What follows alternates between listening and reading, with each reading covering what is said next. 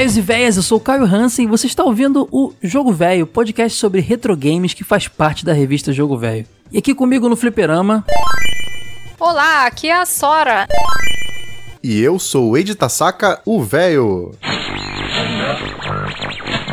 Mas antes de começar aqui o episódio propriamente dito, eu tenho que chamar aqui meus dois companheiros, porque isso aqui na verdade é um projeto que tá rolando, é o projeto Triforce, onde eu uni forças com o pessoal do Fliperama de Boteco e do Machinecast. Tô aqui com o meu amigo Ferrari e com o meu amigo Tibum, tudo bem? Como é que vocês estão aí, galera? E aí, só queria dizer que Timbum é, tá, o tempo passado.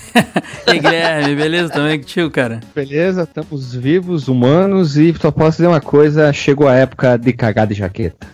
Estamos três podcasts de nostalgia e a gente se juntou aqui para fazer essa semana temática porradaria aí, cada um tá abordando aí um joguinho de luta. Ô, ô Guilherme, lá no, no Fliperama de Boteco, qual, qual é o tema de vocês da semana? Nós escolhemos uma trilogia que não é uma trilogia, a trilogia do colorido e de quem apertar o botão mais rápido, que é Marvel vs Capcom. Se o pessoal quiser ouvir, é só buscar lá no agregador Fliperama de Boteco ou acessar o fliperamadeboteco.com, correto? Isso aí, Fliperama de, fliperama de Boteco com o de Boteco. não U. Eu, Isso. Isso, ponto .com ou ponto .com.br. Eu acho que é o único podcast com um nome tão longo, estranho assim, é muito fácil de achar. Beleza. E Tibon, meu amigo Tibon, qual é o tema da semana de vocês aí? Lá no Machinecast, onde eu sou host, né, Team Blue, né, não Tibum, uh, nós escolhemos aí a trilogia do Tekken, né, nós vamos falar dos três primeiros jogos do Tekken aí, saber a, a, o início da, da saga Mishima ali, né, da luta de todos os, o, essa família muito louca, e cara, é, o cast foi, foi uma zoeira só. O pessoal que quiser ouvir aí, é só entrar lá no machinecast.com.br. Isso aí, os links de ambos os episódios é, estão aqui na descrição, provavelmente o nosso vai sair antes antes do Fliperama de Boteco, mas aí no dia seguinte, quando tiver no ar lá, já vai estar tá aqui também. Vai estar tá o link do site do Fliperama de Boteco pra vocês já irem conhecendo e assinando. Então, bota a ficha aí no Fliperama que vamos falar de Mortal Kombat.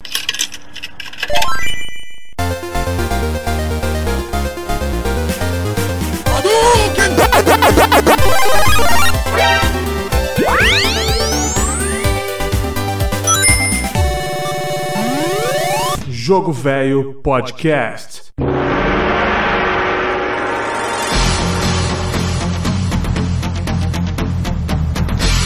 Galera, vamos falar de Mortal Kombat hoje, um jogo que foi muito importante. A gente só fala de medalhão aqui, né, galera? Impressionante. Um jogo muito importante para as nossas juventudes aí, tanto nos fliperamas, principalmente para mim nos consoles. Mas antes de fazer aquela pergunta praxe para vocês, é, eu queria só tirar uma dúvida. Mortal Kombat foi, no Brasil pelo menos, o verdadeiro rival de Street Fighter, né? Vocês concordam? Tudo bem que Fatal Fury e tal, no Japão, e foi feito para isso, para competir, mas na prática, no Brasil foi Mortal Kombat, certo? É, o pessoal tinha aquela de perguntar, né? Quando falava assim, ah, qual o seu estilo de jogo de luta favorito? Street Fighter ou Mortal Kombat? Acho que a galera meio que subdividiu os jogos em dois estilos diferentes. Ah, cara, pode crer. Ou você era do time Street ou você era do time Mortal. O negócio era bem bipolar naquela época. Tinha uma briga de capas de revistas também, tinha... Cara, era impressionante, cara. Eu acho que a grande rivalidade em jogos de luta foi, assim como Mario e Sonic, no Brasil, pelo menos, foi Mortal Kombat e Street Fighter, que denotava bem a maturidade, talvez, do, do jogador, né? Porque o Street Fighter tinha uma, um certo ar mais fofo pelos spritezinhos ali, mais, mais, mais uh, tradicionais e tal. E Mortal Kombat era aquele negócio adulto, realista pra caramba. Aquilo ali era, aquilo ali era mega realista, né? E sanguinário, violento. O Street Fighter, ele tinha mais aquele aquele jeitão de anime de luta, né? Não é, é tão violento. É. Desanimado, mas... desanimado, é. desanimado, boa. Exatamente. E o Mortal Kombat era um filmão de ação lá da Sessão da Tarde, bem, bem violento. Sim, com aquele, aquelas cenas bem gore, assim, o pessoal arrancando cabeça e afins. Porque na Sessão da Tarde passava, hein, gente? Não é igual hoje, não. Passava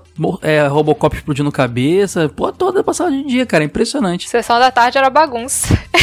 saudade, saudade desse tempo. É, Lagoa Azul lá, sexo no mar, por amor em alto mar, rolava tudo isso aí, cara. A criançada cresceu é, é, exposta. Eu, na verdade, para pra pensar, não é muito saudável, não. Eu tenho saudade porque me dá nostalgia, mas fico feliz que os nossos filhos aí, para quem já tem e tal, não estejam sendo expostos a isso aí de dia. Bom, mas vou fazer então uma pergunta, mas vou começar diferente. Vou começar pelo Wade, que é o cara do porradaria aqui no, no jogo velho, que é o cara dos jogos de luta. Wade, antes daquela pergunta de praxe, Street ou Mortal Kombat? Street. Eu imaginava já. E como é que você conheceu o Mortal Kombat? De preferência o primeiro, né? Mas não sei qual foi seu primeiro. Não, foi o primeiro, claro. Cara, é. Tinha um tio meu.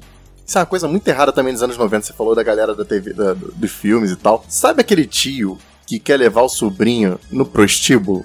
Tipo, ah, tem que levar mesmo. Eu tive, É, eu tive a gente tinha essas coisas assim. Fugi, na, na fugi, nossa consegui época. fugir, mas eu, mas eu, eu, também tive. é. fugi. Só que esse meu tio, ele também me levou no boteco, no fliperama, me levou um monte de lugar, né?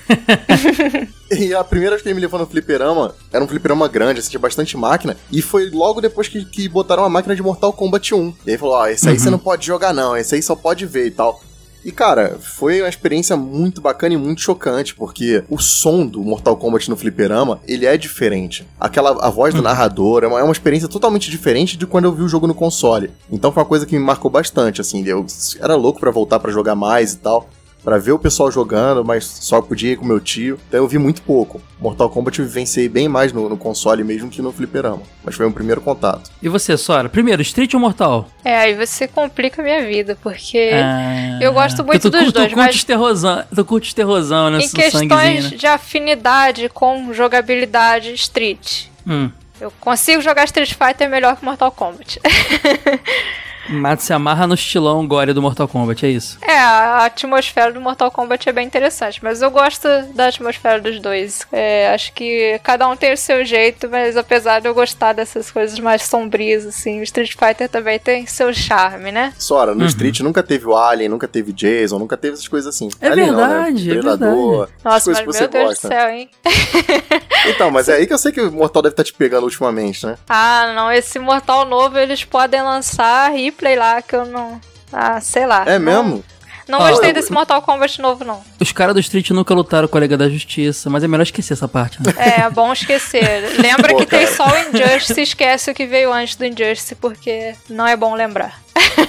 Mas e aí, seu primeiro contato com o Mortal Kombat? Meu primeiro contato com Mortal Kombat foi na locadora. Fui lá com meu pai na sexta-feira alugar o jogo. Aí tava os meninos lá, acho que tinha o jogo acabado. Acho que o jogo tinha acabado de chegar na locadora. Aí tava aquela euforia, né? Caraca, o jogo tem bonecos de verdade, sabe? Tipo, a gente nunca tinha visto isso, as crianças, assim, pelo menos. Na época eu não tava acostumado com o jogo assim. Então, aí eu fiquei vendo assim, fiquei assistindo. Achei muito maluquice, porque eu nunca tinha visto um jogo daquele jeito e tão violento, né? A violência era um destaque. Falava, ah, o boneco sai sangue, arranca a cabeça. Aquilo lá impressionou, mas eu fiquei assistindo e tudo, mas não levei Mortal Kombat, não. Só fui jogar Mortal Kombat um bom tempo depois. Eu conheci ele pela versão do Mega. É, então começou com uma boa versão. Ó, eu, mi- primeiro eu sou Street também, galera, não tem jeito. Aí somos três fãs de Street Fighter falando de Mortal Kombat, mas ninguém aqui, como é que eu vou dizer, né? É, é muito passional, não. Gente gosta pra caramba de Mortal Kombat, então fiquem tranquilos que será um episódio muito caprichado. Mas eu gostava muito de, de Mortal Kombat, apesar de que eu não era muito bom no Mortal Kombat. Eu nunca joguei bem Mortal Kombat. Joguei muito, mas nunca joguei bem. Eu mas eu gostava do universo Mortal Kombat, tudo que de- derivou do jogo. Meu primeiro contato foi com o primeiro, assim como o Street Fighter foi meu irmão me apresentando também, Mega Drive. Eu não tenho lembrança de jogar a versão de arcade. Talvez tenha jogado.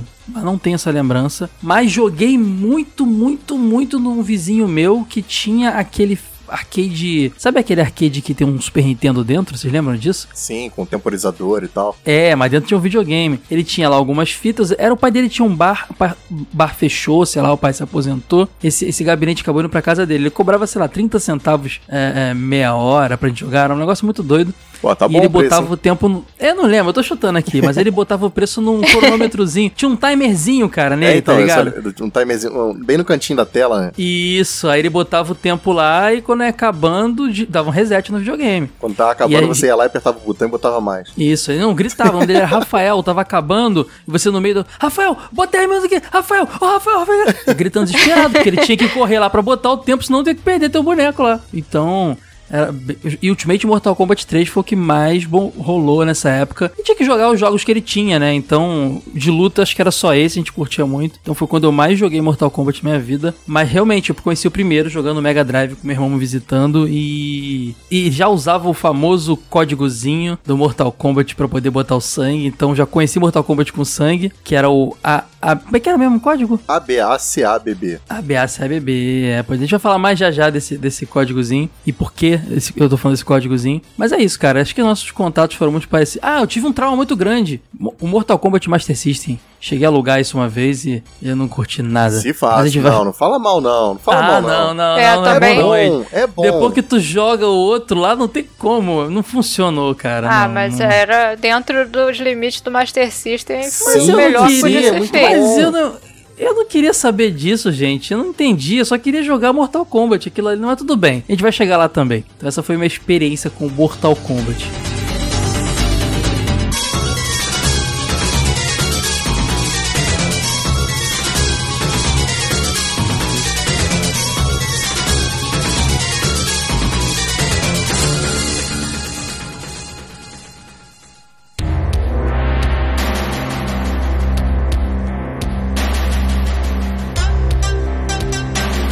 Bom, o jogo foi lançado em 92, galera, e a equipe, acho que foi, Ed, podemos dizer que foi um dos primeiros jogos ali, não dos primeiros, mas um dos grandes jogos que, div- que divulgou bem o nome da galera envolvida e deixou ele todo mundo famoso, né? Porque a gente sabe que até então o pessoal envolvido na produção era meio esquecido, um outro medalhão que que, que tinha destaque. Esse não, a galera virou é, é, é Beatles, cara. Os caras apareciam, todo mundo, capa de revista, o pessoal curtia pra caramba. Tá certo isso? O pessoal desde aquela época tava, era, era bem, bem hypado ou não? Isso foi depois? Não, hype nenhum. Até porque, cara, a equipe É do mesmo, Mortal cara? Kombat só tinha quatro caras. Não Eu tinha... jurava que eles, que eles eram famosões desde aquela época. Não, Porque eu lembro ser que tenha ver ficado de- famosões depois do primeiro jogo, mas antes dele, com certeza não, né? Porque, ó, você tinha John, o John Vogel, o Dan Forden, e esses dois caras são, assim, os menos conhecidos da- do time. O, Don, o, o Dan Forden, ele só é conhecido por fazer, falar o Toast. né? Toast!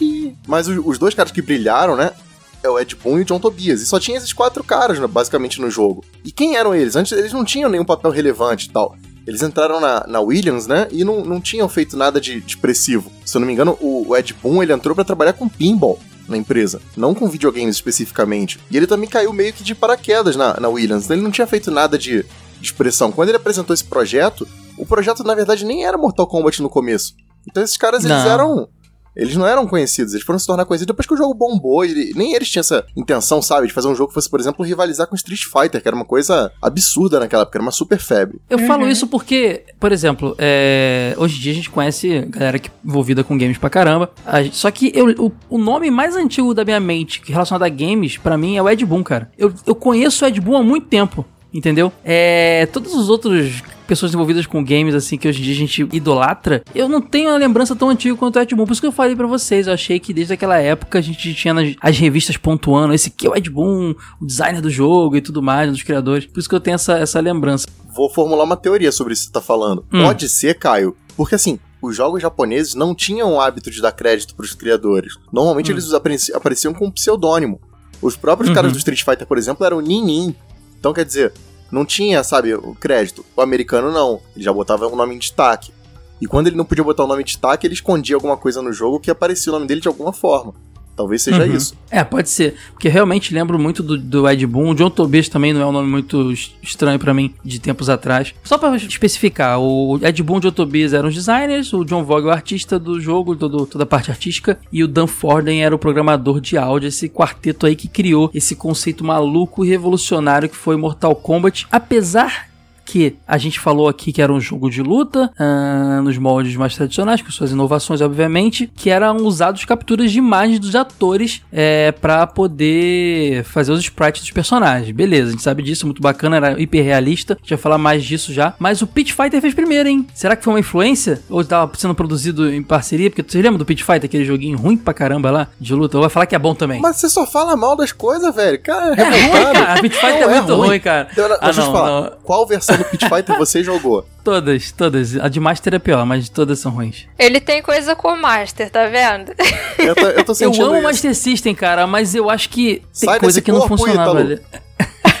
não, eu adoro, cara. Wonder Boy aí, cara, Alex Kidd. Plataforma pra mim, Master System é... impera, mas eu não curto muito jogos de luta no Master mesmo, não. Não, o Pit Fighter ele- ele- é, é outra parada, entendeu? Não dá pra comparar com Street Fighter, com Mortal, nada disso. Uhum. Não, sim, sim. Digo só a captura de imagem mesmo. Então, mas se você comparar com o que tinha antes dele de jogo de luta, beleza, ele é um bom jogo. Mas beleza, eu entendi o teu paralelo. Realmente, na questão da tecnologia, é muito influente. É, pois é, eu acho que foi o primeirão que fez esse lance lá, pelo menos no mais próximo ali do gênero do Mortal Kombat. Então já fiquem sabendo, galera, o Pit Fighter fez primeiro, em 90 saiu lá o Pit Fighter com capturas, mas era um lance meio aquela jogabilidade quase beat'em up, que você vai pra cima e pra baixo, profundidade, né? O Pit Fighter fez primeiro, mas o Mortal Kombat fez muito, muito, muito melhor. Ah, isso, eu que falei mal aqui do Pit Fighter, eu não nego, né? eu não tenho dúvida disso. Tem no YouTube, você consegue assistir o, o- o documentário sobre a captura de movimento do jogo. E você vê como, como era bacana e muito interessante. Vale muito a pena. Quem nunca viu, recomendo muito. Mostra todo o processo de captura, de maquiagem. É um negócio interessante, entendeu? Mas é uma visão muito Uhum. americana dos jogos de luta. Porque eu, acho que essa ideia nunca teria vindo de um japonês. Os jogos de luta.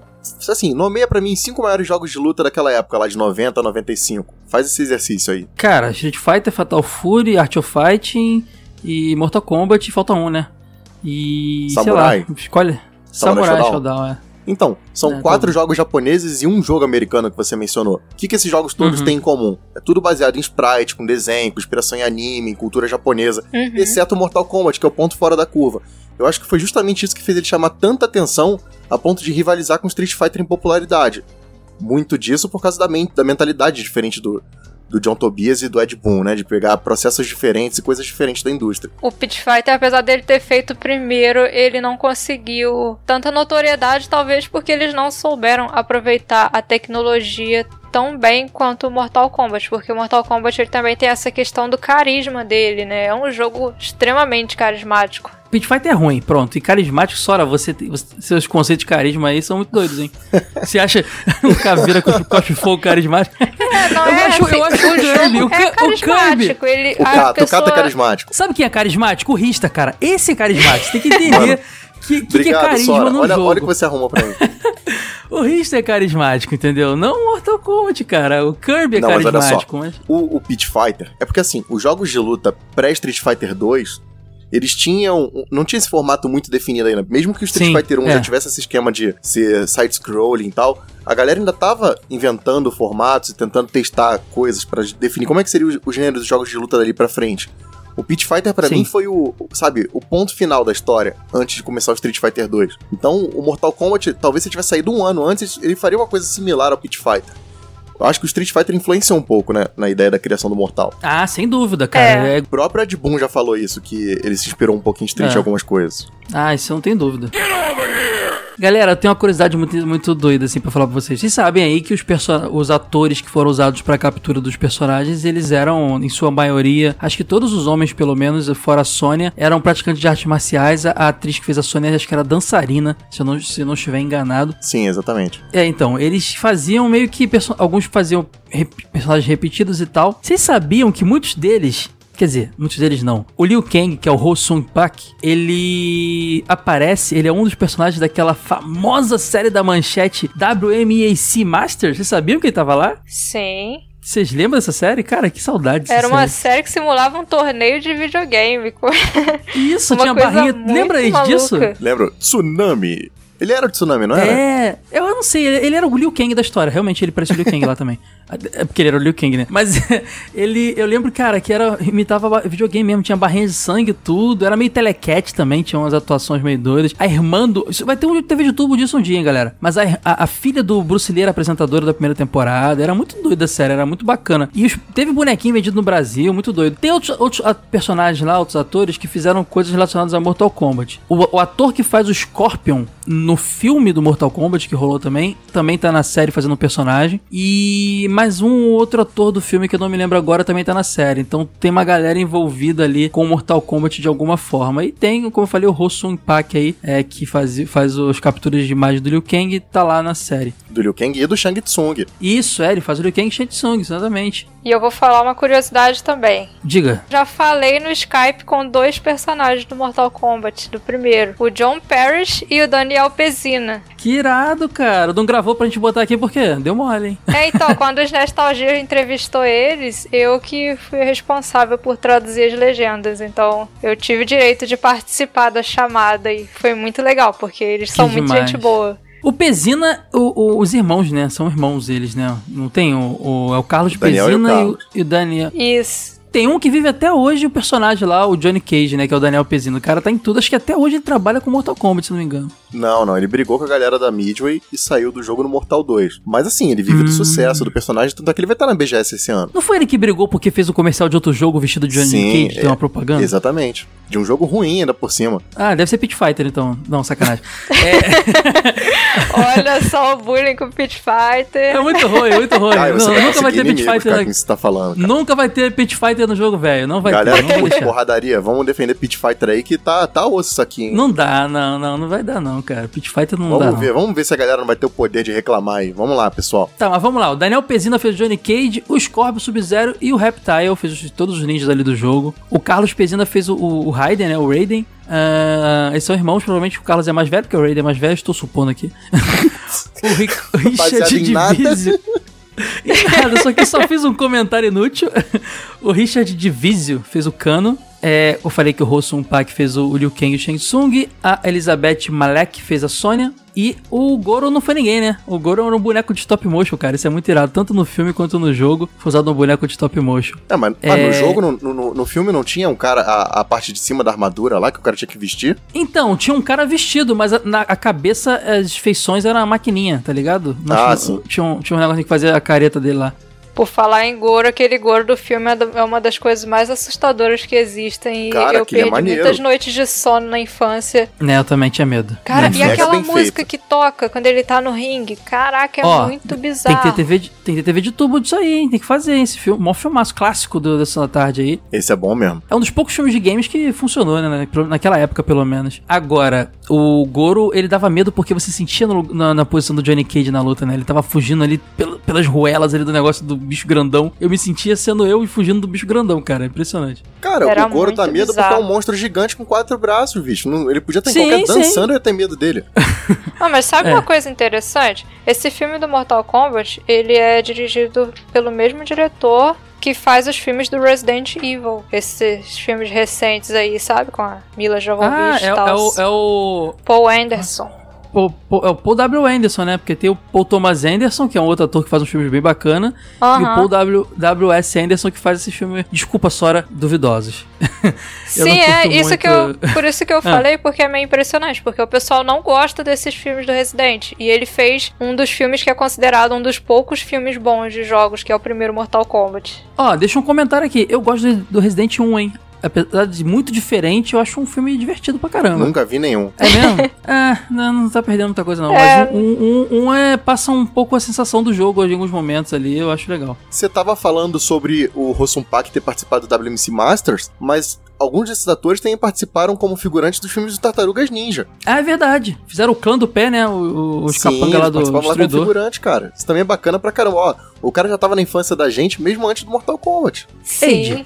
Se a gente tem aquela Jaque lá, que é aquele grupo de, de coreógrafos e dublês do Japão que faz todos os tokusatsu, tu acha que, que, não era, que era muito fácil achar um monte de coreógrafo mestre de arte marcial Pode crer, em né? Hollywood? Esses caras deviam uma- estar em todos uma- os filmes daquela época, né? Pois é, cara, os caras estavam em tudo. Precisa de capanga que cai na porrada e cai, faz essa dança de coreografado. Deve estar tudo no filme do Jack Chan também, cara. Tudo que é Não, Jack cara, Chan fez só, no... não, sim, um, eu, eu não lembro qual deles, mas um deles participou, acho que foi o Rossum Pak, participou do Drunken Master 2 com o Jack Chan. Pois é, esse Rossum Pak aí também é, o- é a estrelinha deles, hein? Tá em tudo ah, cara. mas o, o Daniel Pessina também, ele é mestre de Wushu, se eu não me engano, hoje em dia. Até hoje esses caras estão vivendo de artes marciais. Pode crer. O Daniel Pessina, sim. A Sônia foi inserida depois, né, galera? Por causa.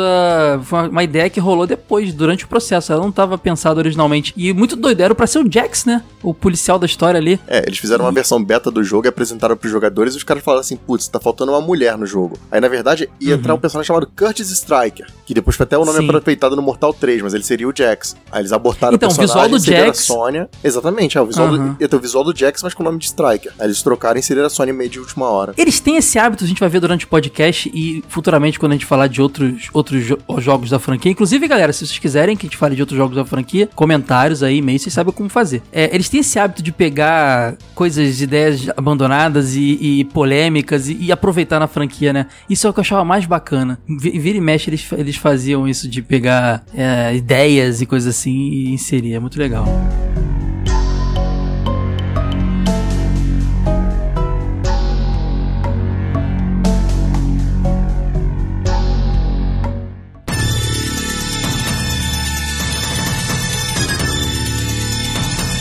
Uma coisa interessante é que a ideia original do Mortal Kombat veio, né, de desenvolver um jogo que pegaria aquela onda lá do Grande Dragão Branco, né, que era um filme de 88 que tava fazendo o maior sucesso, estrelado lá pelo Van Damme e pelo Bolo Jung, né? Esse é um filme que fez parte da infância de muita gente, né? Quem não se lembra do icônico final do filme. Tem que ter TV de tubo, é, não, demais. Tem que ter. É um Esse filme é maravilhoso.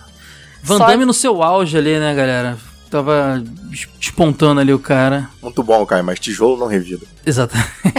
Exatamente, cara. Muito bom. Só que eles acabaram mudando de ideia, né? Porque o Van Damme ele tinha, claro, uma agenda extremamente corrida e provavelmente eles não iam ter dinheiro Ah, pra claro. pagar, Nessa né? época, o Van Damme tava bombando. Aí ele olhou assim, puta, joguinho de videogame. Quem são esses que caras aí? Não fizeram Fighter. nada. Não, é. tá doido. É, eu não vou entrar isso mais nem ferrando. Pior que depois ele ainda foi viver o Guile, né? É, exatamente. O cara falou que não quis fazer Mortal Kombat, foi fazer Street Fighter o filme. Parabéns, Van Damme. Pois é, Van Damme, Da uma, você da uma concorrente ali, né? não tomou, não teve boas escolhas nesse momento. Mas se você parar pra pensar, o Johnny Cage era a cara dele, né? E era pra ser o potra... potragonista, foi bom, hein, galera? Protagonista.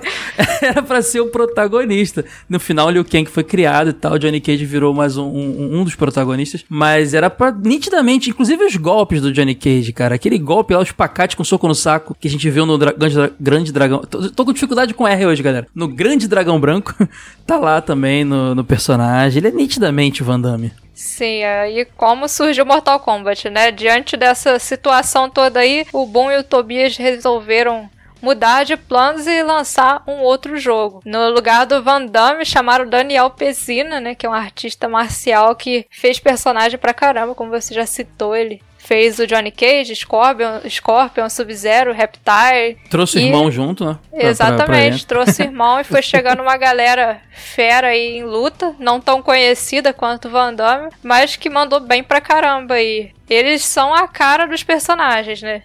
o conceito do jogo ele foi se moldando no- no- conforme ele foi criado. Porque essa coisa do sangue, de ser mortal, porradaria, fatalidade, cara, isso foi sendo inserido durante o processo. No início, eu acho que a- a- talvez até se o Van Damme tivesse entrado, o jogo não teria esse nível de sangue todo, eu imagino. Eles não iam pegar um jogo com Van Damme e botar alguém arrancando a cabeça dele, tá ligado? Sim. Eu acho que se tivesse o Van Damme, o jogo ia ser tipo um Pit Fighter bem feito, sabe? Eu vou na onda do Caio um pouco. Ah, esse, é mole. Esse é fa- fazer o Pit Fighter bem feito Então, é mas, mas você consegue imaginar que seria dessa forma? Porque ia ser mais um jogo Sim. baseado em, em artes marciais do que, do que gore e, e zoeira e violência.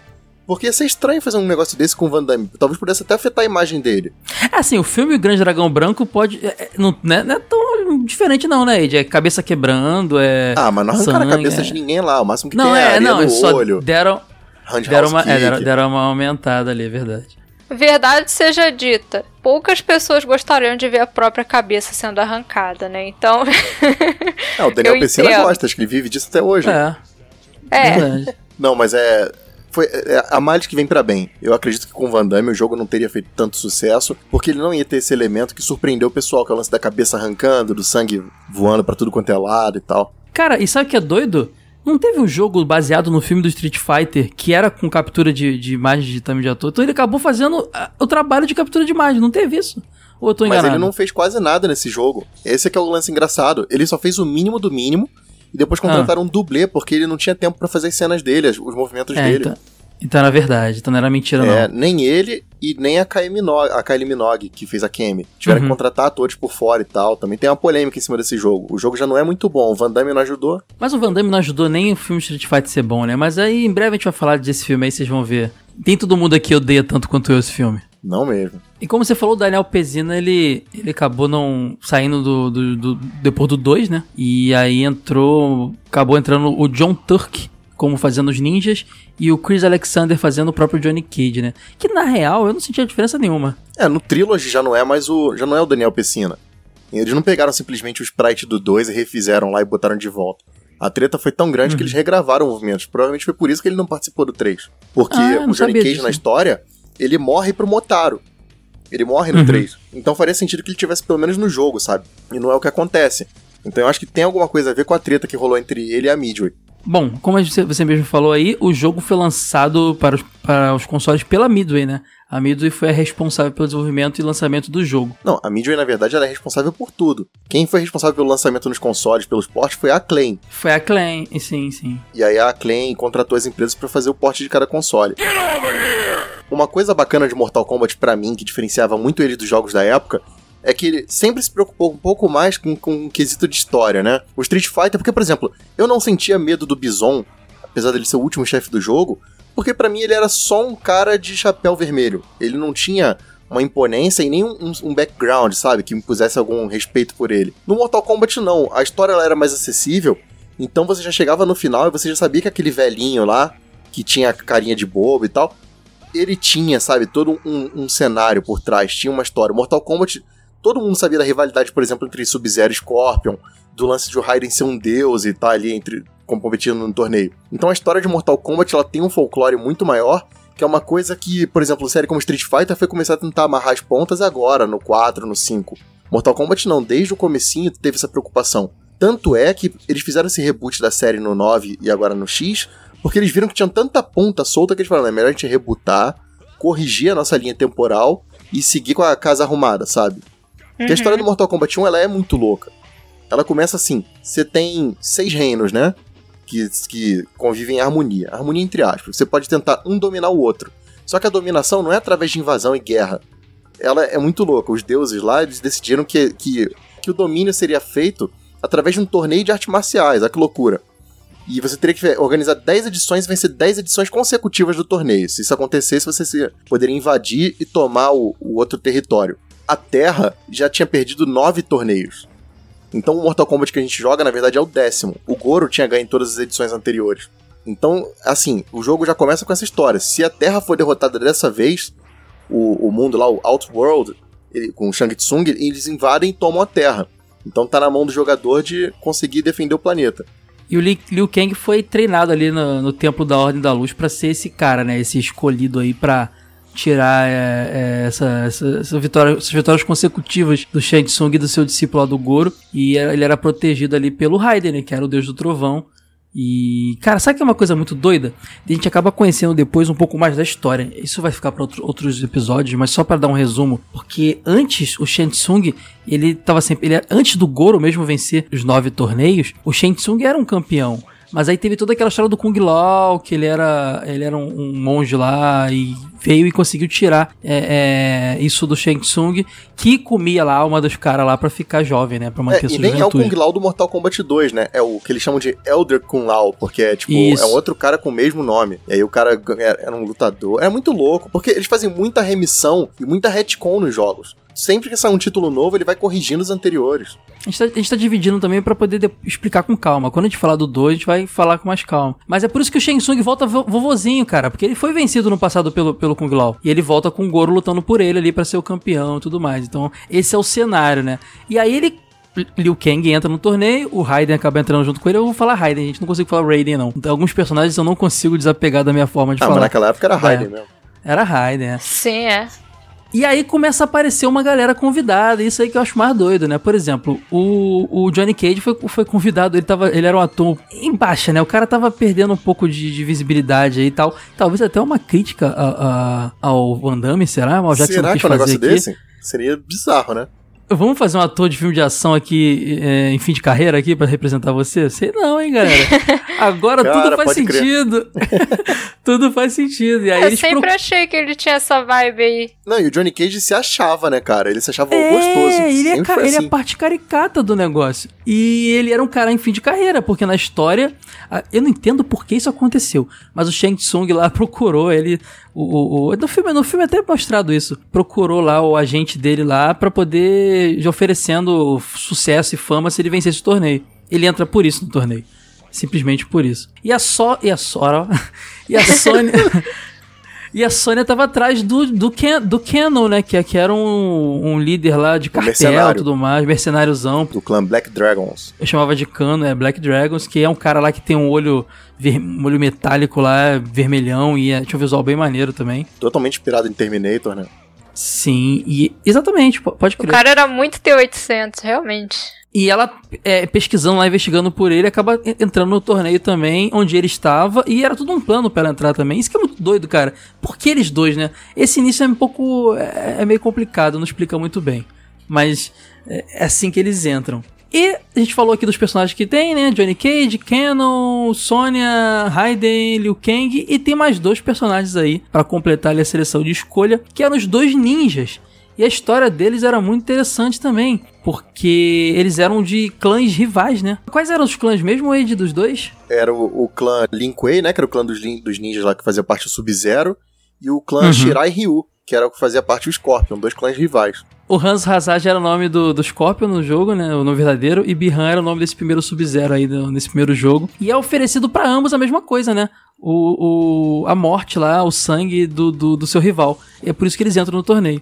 Então, basicamente, está formado aí o início do torneio com esses competidores aí, esses sete competidores. E, cara, começa a porradaria a rolar solta, né? É, essa história do Scorpion e do Sub-Zero, depois eles fazem uns retcons assim, e deixam uma história muito mais interessante, que começa a envolver aquele o medalhão do Shinnok, do, do, do Shinnok e tal. Melhora muito a história deles, muito, assim, passa a fazer muito mais sentido. É, o Bihan morre nesse jogo e no 2 Então, mas ele, ele morre, mas tem o, o motivo da morte é diferente, tudo é diferente. É isso que eu acho bacana no Mortal Kombat. Eles vão evoluindo o quesito história e vão reescrevendo. Então quem jogou todos os jogos sabe que no Mortal Kombat lá pra frente, lá pro 4, pro 5, você tem um plot muito diferente do primeiro jogo. Ele desmente várias coisas do primeiro jogo e torna a história mais, mais atraente, mais palatável. Em 2011 ele desmente tudo de novo, né? Quando faz o Mortal Kombat que a gente chama de 9, que é o Mortal Kombat sozinho, né?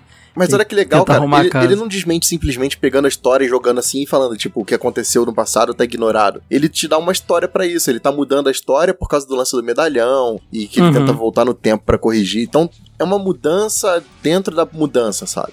Eu, essa Sim, deu isso que é engolir legal. Eles dão uma explicação pro reboot dentro do próprio jogo. Sim, sim, faz todo sentido. Acho muito maneiro isso. Eu comprei essa ideia na época. Eu também, É, eu eu, eu eu gosto também. desse. É um jogaço, esse, esse Mortal Kombat é um jogaço. A gente tem depois o- nos outros jogos o irmão do Sub-Zero aparecendo, o Sub-Zero volta com outro nome, e a gente vai, falar disso na hora certa quando chegar os episódios deles. E tem personagem secreto aí no jogo também, né? Tem o Reptile aparecendo, que é uma história bem doida da- do Reptile, né? Reptile me lembra é, aquelas aulinhas de escola, né? Mistura tinta amarela com a tinta azul, que dá verde. É. Aí vem a ninjinha verde, tem os, os poderes dos dois, assim. Muito bacana. E foi o primeiro jogo a botar um personagem secreto, né? Uhum. É, eu falava Reptile na época, nem falava Reptile. Como é que você tinha uma fase específica, você fazia uma vitória de, de alguma forma, né? É, você tinha que dar dois Flawless Victory, que era o Perfect do, do Mortal Kombat, um Flawless Victory, na ponte, e depois você terminava com o gancho, que jogava o personagem lá embaixo. Aí se isso acontecesse, você enfrentava o Reptile lá embaixo na ponte, na parte de baixo de espinho. Cara, e dava um medo Uhum. muito grande quando você jogava contra ele. Ele, ele era o bicho mais apelão que tinha, cara. Ele congelava e tinha um arpão ao mesmo tempo. Uhum. Era absurdo. Como você disse, ele era a cor, a cor era a mistura dos dois ninjas, né? Ele tinha o visual dos ninjas, a cor misturada, ali ficava verde, e o poder dos dois ninjas ali. É... Ele só foi ganhar elementos de réptil mesmo, aquele lance da cara de lagarto e cuspir ácido, a partir do segundo jogo, né? Ali ele era só mesmo uma mistura dos dois, e nem jogável ele era, só podia enfrentar ele. Ah, cara, isso era um padrão do Mortal Kombat depois, né? O, o lance do Palette Swap. Você pegava Uhum. um, um personagem, trocava a cor e tinha outro. Tanã, mágica. Também tinha um outro lance ali revolvendo os ninjas, que era a história do Ermac, né? Que era muito bacana também. Que era um erro, né? Era um glitch do jogo, né? Sim, o Book que virou um personagem. Então, mas essa história, na verdade, é que é o seguinte: toda máquina de fliperama você tem um menu de configuração que era que o técnico mexe pra mudar a dificuldade e tal. Uhum.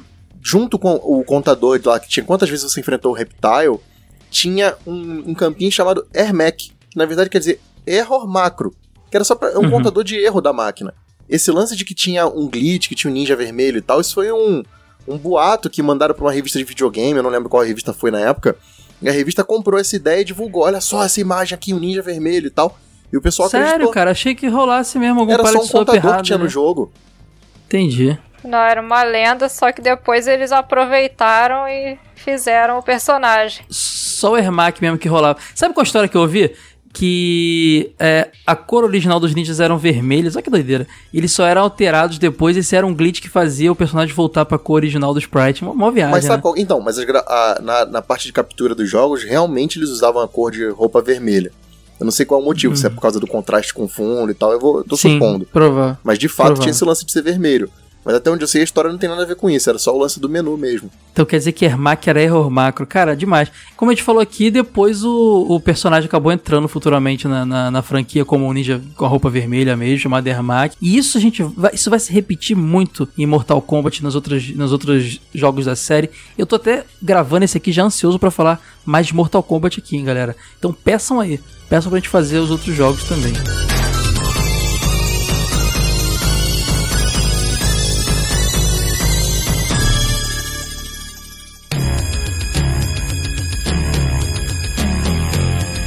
como é que era a mecânica do jogo? Como é que funcionava? Era muito similar aos outros jogos de luta? E quais eram as suas Ah, especificações? só na aí? questão de estrutura, né? Que era melhor de três nos rounds e tal. Isso é luta side-scrolling. Mas a, a mecânica do Mortal Kombat era diferente, porque os jogos de luta daquela época, que como é que a gente fazia um golpe? Era um Hadouken, né? Meia lua pra frente e soco. No Sim. Mortal Kombat, os comandos eles eram simplificados.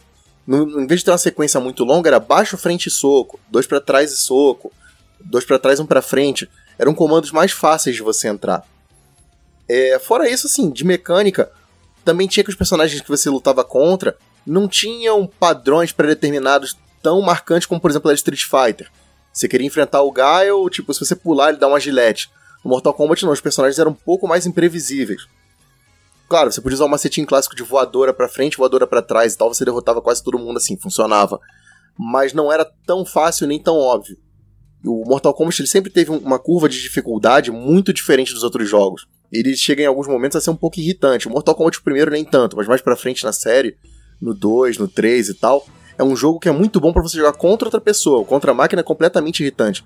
Eu, por exemplo, com o Ultimate Mortal Kombat 3, puta, eu fui, eu fui zerar adulto.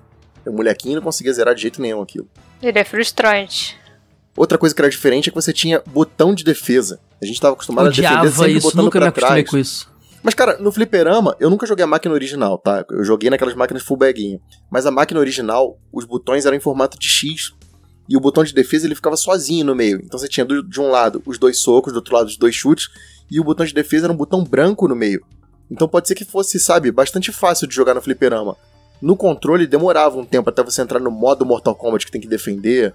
Em vez de botar pra trás e tal, dava uma confusão. Mas pode ser que no fliperama fosse uma experiência melhor. Isso eu realmente não, confesso que nunca joguei na máquina original. Outra coisa que você tinha de interessante era a questão dos fatalities, né? Isso era o que chamava a atenção da galera, era o que fazia o olho da criançada Isso brilhar. era o lance. Cara, isso Sim. era demais. Isso era O demais. pessoal ficava igual o Baby, violência. Como é que é? igual o Baby quando via programa Violência na TV da, fam- da família Dinossauro. Violência! Ele adorava. Mortal Kombat, cara, os fatalities são. É, é a cereja do bolo. Porque, cara, você surrou o cara, aí ele chega no final, ele fica tonto pra você. Você tem, tipo, uns segundos, assim, pra fazer um input de comando pra arrancar a cabeça dele. Ou então você arranca o coração do cara e ainda levanta, assim, e exibe pra galera aqui, ó, arranquei o coração. Cara, o Fatality do Sub-Zero, você arranca a cabeça do cara com a espinha dorsal do maluco.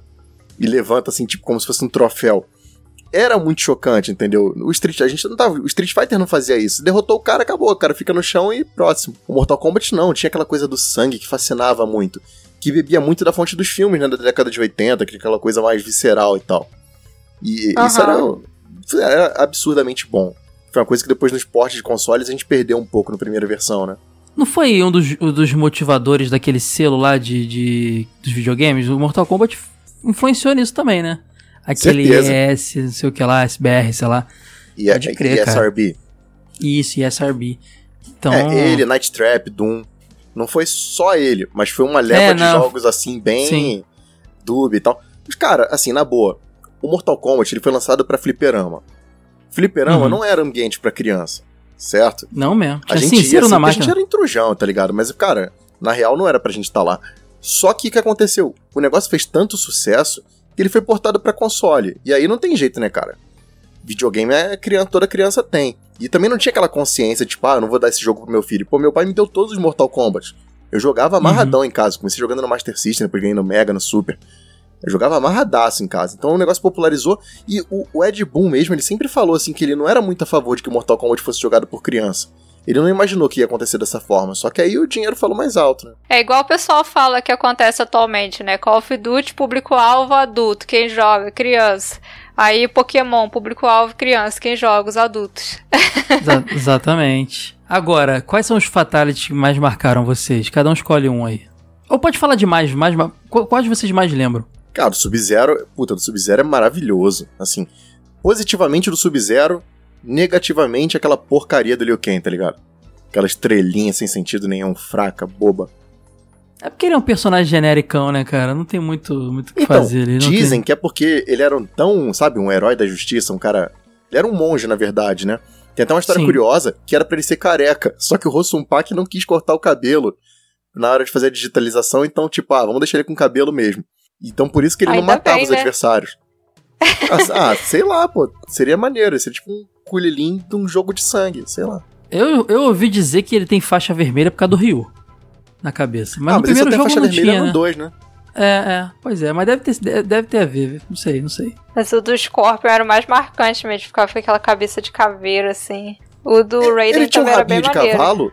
Eu, tô- eu sempre achei que ele tinha um rabinho de cavalo quando ele tirava a máscara, era tipo um rabinho atrás da cabeça dele. Olha, nunca reparei nisso. Mas eu acho que era só o capuz da máscara, mas eu sempre achei que ele tinha um rabinho de cavalo. Tinha o beijo tóxico da Sônia também. Era o beijo da morte, né? Que saia um foguinho e dava tipo uma piruetinha no ar e depois ia no cara. É, cara, era muito bacana mesmo. Os, os Fatalities do Mortal Kombat 1 são os mais icônicos, assim. O Sub-Zero não arrancava a cabeça do cara e vinha, ficava pendurada a coluna do cara? É, vinha igual e, e, e caía as predador. gotinhas de sangue no chão ainda.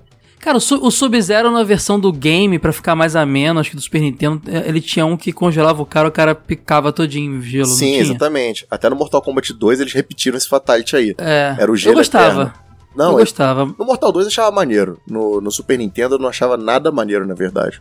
É, porque a gente queria ver ele arrancar a, a, a coluna claro, cara. do cara pendurar. Eu peguei o jogo pra isso, entendeu? O que atraía a gente na época não adianta você falar que ah, era jogabilidade, ah, eram os personagens. Não era, bicho. A gente queria ver sangue, víscera, violência. Eu- A gente era o baby. Foi nisso que eu estava pensando quando eu falei que Mortal Kombat é carismático. Ele não é carismático de um jeito assim simpático, mas sim de um jeito violento. Mas, cara, sabe qual que é o lance? Pessoal, acessa o site do jogo velho e procura por um texto chamado Clones de Mortal Kombat, que foi feito dividido em três partes, foi feito pelo Fábio Zonato. Ele elencou, deve ter bem uns 15 jogos, sabe, que tentaram copiar Mortal Kombat em todos os aspectos, desde o gráfico digitalizado até a violência. Nenhum desses jogos deu certo. Por quê?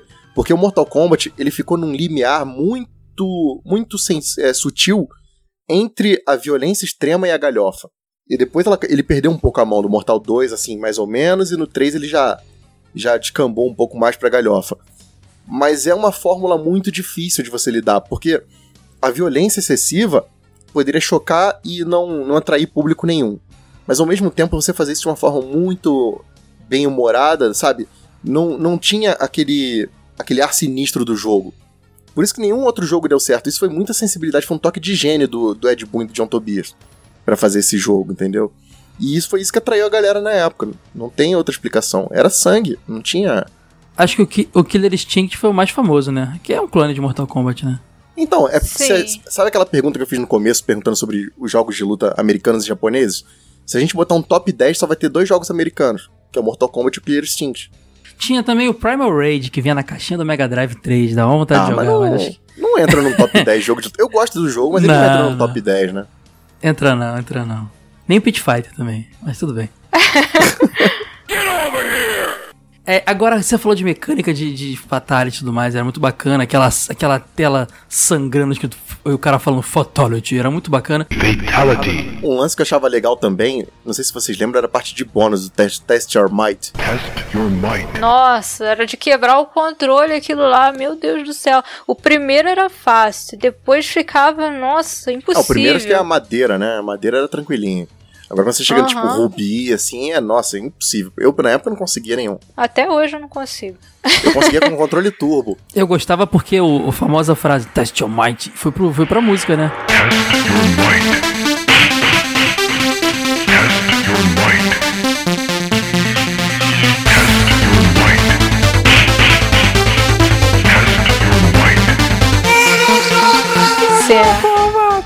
Cara, a locução desse jogo é muito boa. O Mortal É Kombat boa, ele é um boa. jogo macabro. Porque no fliperama, no- nos consoles a gente não sentia tanto isso. Mas você já ouviu no fliperama Ele falando o nome dos personagens. É muito sinistro. No Mega Drive não tinha, no Super Nintendo já, já tinha Ah, mas, não, meio mas aquele tinha o áudio zoado. efeito. é. Mas no fliperama é outra parada. Sabe aquela fase que tem o Shang Tsung sentado assim num trono e que tem uma galera, uns monges na frente? Sim. Cara, quando acabava o round, eles aplaudiam, sabe? Tinha toda uma, uma parte sonora, todo um, um capricho ali que os, a- a- os portes pra console perderam muito daquilo. A trilha sonora do jogo, na verdade, ela era muito sombria. Lembra a, a música que tocava no Goro's Lair?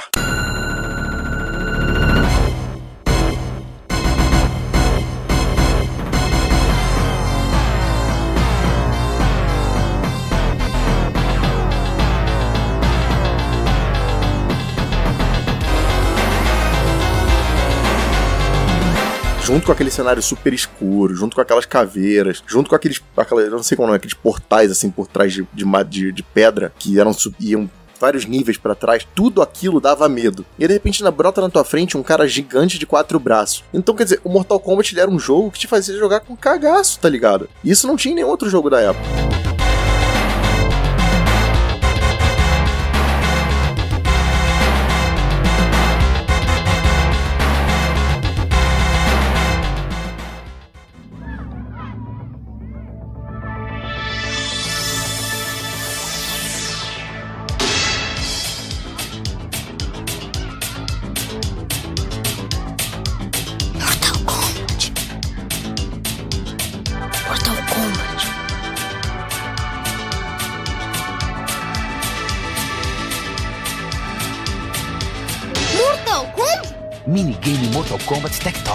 Passe adiante essa novidade. Outra parada que era muito legal desse jogo é que tinha, antes das batalhas contra os chefes, ele não tinha subchefes, né? Tinha só o Goro. Então você tinha aquelas batalhas que eram contra dois personagens ao mesmo tempo. E que pra mim era muito mais difícil do que os chefes em si, que era o Endurance Match. Porque você só tinha uma barra de HP e você tinha que derrotar dois personagens. Isso foi padronizado na série. No Ultimate, por exemplo, você tinha lutas até contra três personagens. Era difícil pra caramba. Principalmente se a combinação era, vamos supor, dois apelões. Sei lá, vinha Scorpion e Liu Kang. E era super difícil de você ganhar. E eram três Endurance Matches que você tinha que ganhar antes de chegar no Goro. Então, quer dizer, o jogo era bem difícil. E quanto os estágios lá, os cenários ali dos personagens do, do jogo, qual que vocês mais marcaram vocês? A ponte, né? Claro que a ponte é icônica, muito bacana, aquele céu bonito com aquelas nuvens, a lua no fundo. E a ponte tinha um negócio legal que às vezes passava o Papai Noel, passava a bruxa, passava um monte de maluquice. Você vê que o Ed Boon era maluco desde o primeiro jogo. Isso aí ficou tão marcado que ganhou até referência no Shaolin Monks, né? Que você passava na ponte e de vez em quando passava a bruxa lá atrás. Sim, e dizem que esse lance da bruxa tem um pouco a ver com o lance do Reptile, mas assim, ninguém nunca conseguiu achar uma relação. Eu, pelo menos, sempre, todas as vezes que eu tentei lutar contra o Reptile com aquele lance de dois Flawless Victory e o Fatality, funcionava. Mas o pessoal falava, ah, não, tem que esperar a bruxa passar, não sei o que. Eu não, nunca acreditei muito nisso, não. Tinha os Fatalities que casavam com os cenários também, né? E quando você fazia o Fatality, eles... Era desde o primeiro tinha isso? Então, era, era o stage Fatality da ponte, né? Que você jogava o cara lá embaixo, dava um gancho. e o Era cara The ia cair nos Pit, né? espinhos lá. The Pit, é. Cara, outro cenário que eu gosto muito era aquele que tinha as estátuas no fundo, lembra? Tinha as estátuas de todos os personagens atrás. É verdade. Tipo Só não uma- tinha um Shang Tsung. do... Sim, claro. Esse lance de estátua, até depois, ele me lembra muito aquela a introdução do Rugal. Lembra que ele quebrava a estátua do Guile? Ah, é verdade, dando a sacaneada, né? Sim. O, outro cenário que eu gosto muito, o Goro's Lair, né, eu já falei, que é o cenário que mais me dava medo, que era uma masmorra. Tinha o cenário do Shang Tsung que ele ficava aplaudindo. Esse primeiro Mortal Kombat, né, diferente dos outros, como ele se passava na Terra, você tinha muita luta de dia. Então esse cenário, por exemplo, tinha um céu super azul, super bonito e tal, que depois sumiu nos outros jogos. Os outros jogos passaram a ser a coisa muito mais sombria. Mortal Kombat 2, por exemplo, como ele se passa lá no Outworld, todos os cenários são noturnos, aquela coisa bem macabra, sabe? Bem filme de terror. É, o Mortal Kombat 2 ele é bem mais sombrio que o primeiro. Muito, no muito primeiro mais. ele era um pouquinho mais colorido, no segundo já começou a ficar mais. É, a paleta de cores é Sombrio. diferente, né? Os personagens eles são mais coloridos, mas os cenários são mais escuros. Eu achava muito maneiro que uma coisa que eu não via tanto, assim, tinha no Street Fighter, mas não era assim igual no Mortal Kombat, que você tinha personagens é, que faziam parte do jogo no cenário. No Street Fighter, naquela época ainda você não via isso, né? Tinha o pessoal lá, lá atrás no cenário, mas não era o chefão, não era algum personagem que a gente via lutando e tudo mais. É, tem as lendas só, né? Por exemplo, o pessoal fala que lá no, no navio do Ken tem um cara no fundo que é o Kill do Street Fighter 3. Mas isso é suposição. Do 3 não, do, do EX. Mas isso é pura suposição. Aham. Da parte de golpes também tinha um lance do Sub-Zero que era engraçado. Que se você congelasse o cara duas vezes, você se autocongelava, na verdade. Se, se o cara tivesse congelado, você não podia usar outra magia, senão você se lascava. Refletir o gelo, né, na verdade. O chefão ele tinha um poder de se transformar, que fazia todo sentido com a história, porque ele absorvia a alma dos outros lutadores, então ele podia mudar de forma na luta. Tanto é que quando você derrota ele, todas as almas começam a sair do corpo dele e o locutor vai falando o nome de cada um. É muito maneiro isso, muito era criativo e bastante diferente. Sim, é, tá aí uma coisa também que Mortal Kombat fez diferente. Eu nunca tinha visto um jogo que o personagem tivesse essa coisa de se transformar nos outros. Pra mim foi a primeira vez de ter visto isso num jogo, assim. Não, era uma apelação danada. Tanto que depois, né, ele levou isso pros outros jogos, aí nos outros Mortal Kombat que tem ele, sempre tinha os comandos pra se transformar nos outros personagens. Além dos, dos Endurance Match, você tinha também o Mirror Match, que era quando você enfrentava o seu próprio personagem. É, tinha toda uma sequência, né, de É, tinha uma torre, na desafios verdade, que né? você tinha que passar, é aquela torrezinha e você tinha que ir passando pelos desafios dela, era um negócio bem... Você já sabia mais ou menos qual era a ordem das suas lutas. É, à medida que ia subindo, só ia piorando o negócio, só ia ficando mais bizarro. É, porque era legal o- aquele efeito também que eu achava muito bacana, que entre uma luta e outra você subia numa torre, né? Sua, sua fotinha lá ia subindo aquela, aquele pedestal lá com as carinhas. Isso era Ah, muito foi a maneiro. desculpa que eles arrumaram, porque não tinha como viajar entre países, não tinha um lance do aviãozinho, que eles já estavam Aham. teoricamente numa ilha fazendo torneio, né? Então tinha só a carinha subindo. Mas era A maneiríssimo representação, né? É, pode crer. mesmo. Uhum.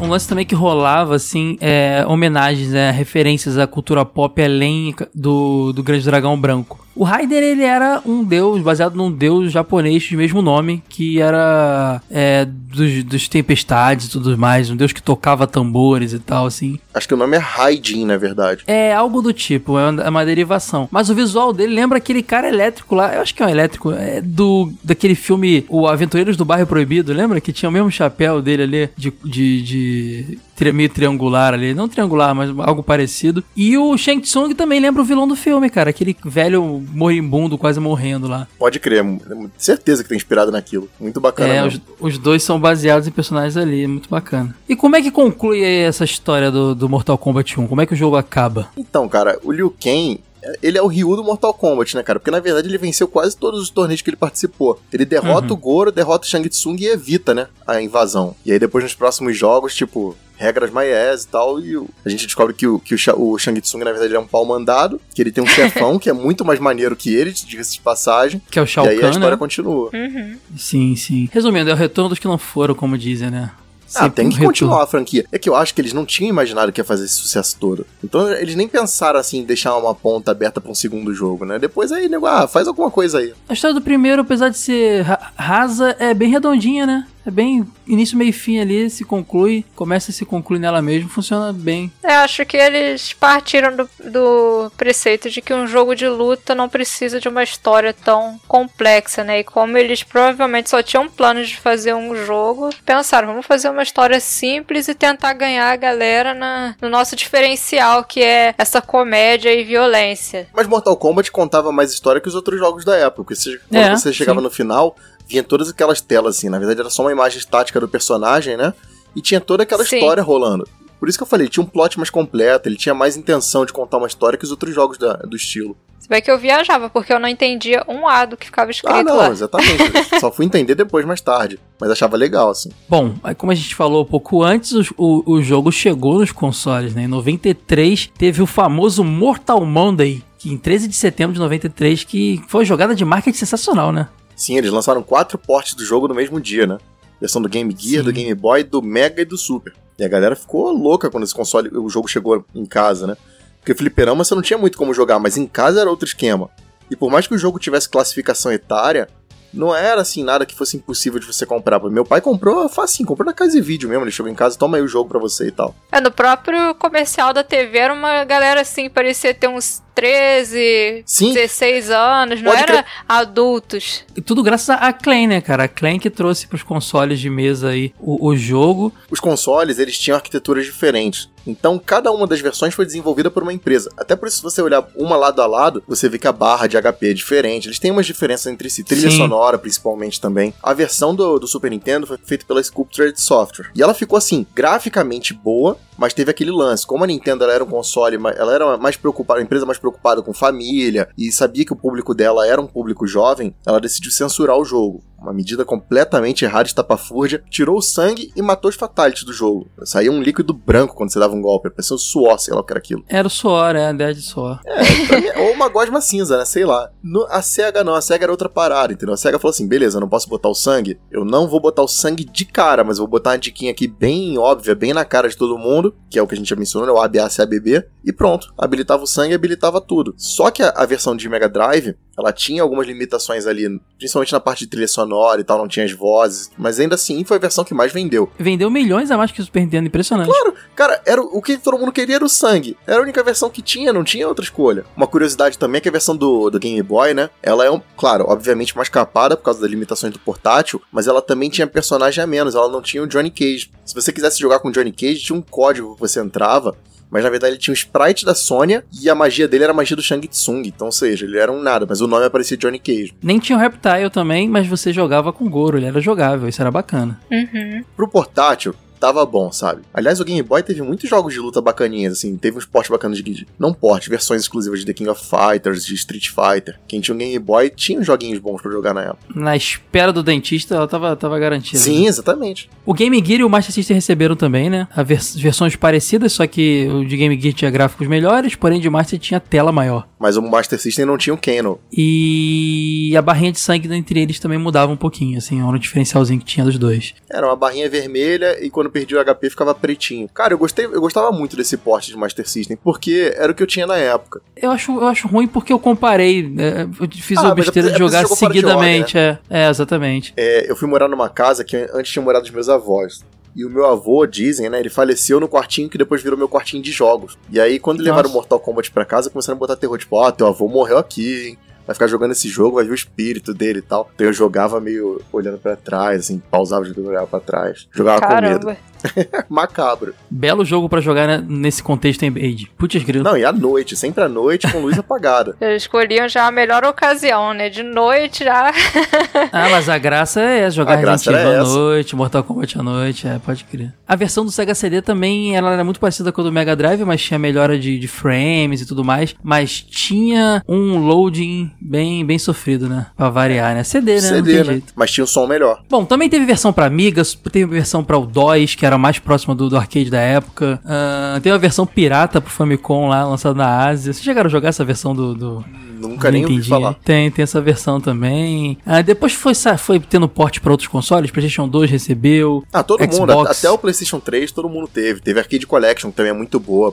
Acho que tá no Steam, PSP, inclusive. é o Midway, né? Arcade Collection. Arcade Isso, Treasure, é né? bom pra caramba. Do PSP pra PC, 360, PS3, PS Vita. Teve pra tudo, dá pra jogar Mortal Kombat 1 em console pra caramba aí. Cara, eu acabei de ver esse negócio do Famicom aqui, eu fiquei curioso. Ó, mais, mais bonito que o do Master, hein? Ah, cara, vai te catar, Caio. É sério, cara. É mais bonito que o do O Master. Caio só tem preconceito contra É, o Master é, System. você Só tá Tem isso. nada. Aí, isso. você tá falando besteira, sorry. Eu, eu, só- eu- eu amo o Master. É nada. Caio Eu quero perturbar o Wade. Caixinha. É, alguém tem que fazer o papel dele, né? não, tô brincando, não é mais bonito não. Mas tem que, tem que, tem que... Cara, mas olha só. O Nintendinho, ele tinha uma carência muito grande de jogo de luta. Só que se não fosse a pirataria, ele teria uma carência maior ainda. Porque os piratinhas, os piratinhas fizeram Street Fighter 3, que é maravilhoso do Nintendinho, tá? Muito melhor, por exemplo, esse eu admito. Muito melhor que muito porte de console antigo e PC e, com- computador caseiro. Teve o Street Fighter 4, que não era Street Fighter, né? Tinha três personagens diferentes, quatro clones de cada um, que também era um bom jogo. O que mais? Ah, tinha o Mario Fighter, que eu vou começar a mencionar todos os episódios igual você faz com o Rista, que também era Tinha bom. o, o World Heroes 2, que não era um World Heroes da SNK, e era uma misturada de, de personagens. Lembra desse? Esse não era pra Super?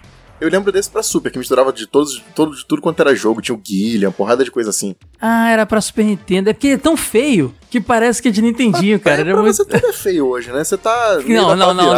Ei, ei, ei, contigo, cara? Esse World Heroes 2 aqui é feio. Ô, Caio, Pra, Caio. pra- pra um jogo de Super Nintendo, sério o mesmo, jogo, é muito o jogo feio. do Pokémon de Super Nintendo, ele é bonito ou feio? O Piratinha do Pikachu? Claro, só tinha piratinha. Era feio, mas era legal, Olha dele. isso, cara, o jogo é bonito pra burro. Ah, não, Caio, sinto muito, você não tá no espírito de jogo velho, não. Esse World Heroes tinha o Goku, o Ryu, o Sonic, Tartaruga Ninja. Muito doido esse jogo. Homem-Aranha. Cara, pensa no seguinte, o cara já não detém os direitos autorais. Qualquer coisa que ele fizer, ele já tá na roça. O cara pegou o personagem de tudo quanto era canto e botou todo mundo junto, tá ligado? Fatality.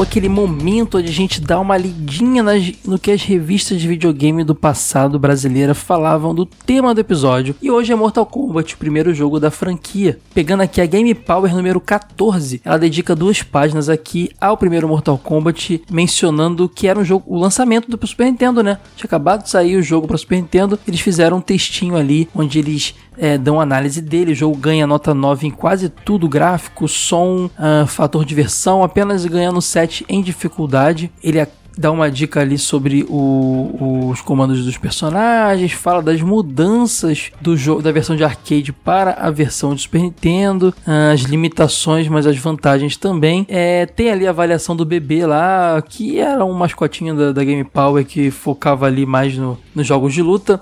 Ela começa falando: as magias, golpes e comandos do arcade foram preservados, desça o braço. E começa lá dizendo: o sucesso dos arcades de Mortal Kombat chega para Super Nintendo, ah, após dois anos no fliperama, o jogo de- com personagens digitalizados de carne e osso, blá blá blá, daquele todo aquele, aquele textinho lá, elogia a versão Super Nintendo, diz lá que os 16 megas do cartucho bastaram para reproduzir as virtudes do arcade. Só tem uma coisa que eu achei muito engraçada dessa, desse textinho aqui da essa matéria da Game Power é que no final ele termina assim: o objetivo é derrotar o Homem Dragão Goro após um torneio violento com os lutadores mais experientes do planeta. Aí eu fico me perguntando, eu nunca ouvi em lugar nenhum, eu posso estar enganado, mas eu nunca ouvi em lugar nenhum esse termo Homem Dragão atribuído ao Goro. Não sei se é uma referência que o cara pegou pelo logo, né, pelo símbolo do Mortal Kombat ser um dragão. Eu não sei, mas eu nunca tinha ouvido, fiquei curioso aí quando peguei esse, esse textinho aí e vi esse, essa alcunha atribuída ao Goro aí. Mas muito bacana o, o reviewzinho pequenininho da versão Super Nintendo que a Game Power dedicou na edição 14 para Mortal Kombat. E vale mencionar também aqui a Game Power Especial 19, onde ela é totalmente dedicada ao primeiro Mortal Kombat. É, na verdade, ela se atribui como guia de estratégias, né? Mas ela conta, traz a história completa dos, lutadores, traz fotos inéditas dos atores. Tem uma parte lá no final dela muito bacana, onde ela traz uma entrevista ali é, com a galera que participou da produção e, e, e mostra fotos dos bastidores e tal. E tem o Ed Boon, tem uma galera. A entrevista é com o Ed Boon, ba- basicamente, né? Então é, é muito bacana mesmo. Essa revista é, é sensacional. E o mais legal dela é que ela faz um reviewzão do, do, do- do primeiro Mortal Kombat para as plataformas que tinham disponíveis. Então ela começa contando a história do jogo. É, no final, como eu disse, ela tem esse momento ali que, de entrevistas com o Ed Boon, contando os segredos da produção. É, tem review de cada personagem, ficha técnica, cara, muito legal. Bota, mostra os- as fases de cada um. Tem uma, uma artezinha muito legal que parece que ser tirada de algum quadrinho muito legal de cada personagem e depois ela vai lá para as versões do jogo de, de consoles de mesa, né? Começando pelo Mega Drive, onde ela mostra os comandos do controle e comenta as vantagens em cima de outras versões, mostra cenários, diferenças e tudo mais e vem até com diquinhas ali de golpes e tudo mais, muito bacana mesmo. Depois ela pega a versão de Game Gear, faz a mesma coisa. A versão de Master System, então polêmica aí, que eu disse no episódio que eu não curti tanto. Ela faz. Ah, também tem a versão do Super Nintendo. Então é muito bacana, cara. Essa especial da Game Power 19 sobre Mortal Kombat foi muito. Ah, tem até a versão de, de Game Boy aqui, cara. Tem até um reviewzinho da versão de Game Boy, muito legal. Então vale mó pena se você procurar né, nos sebos aí da sua cidade por essas edições que são, são muito bacanas. Um- Uma curiosidade, no decorrer dessa edição você encontra diversos anúncios de controles, aqueles controles especiais, Super Pro e tudo mais, que vendia na época, que eram muito, muito ótimos, muito utilizados para jogos de luta. Então pertinente tá, estarem sendo anunciados nessa edição aí. Resumindo, Mortal Kombat na capa era sinônimo de venda de revistas, não tem jeito. Mortal Kombat Street Fighter era um sucesso total aí nas, nas edições das revistas de videogame. E é muito legal sempre relembrar esse momento clássico aí das nossas vidas dos anos 90.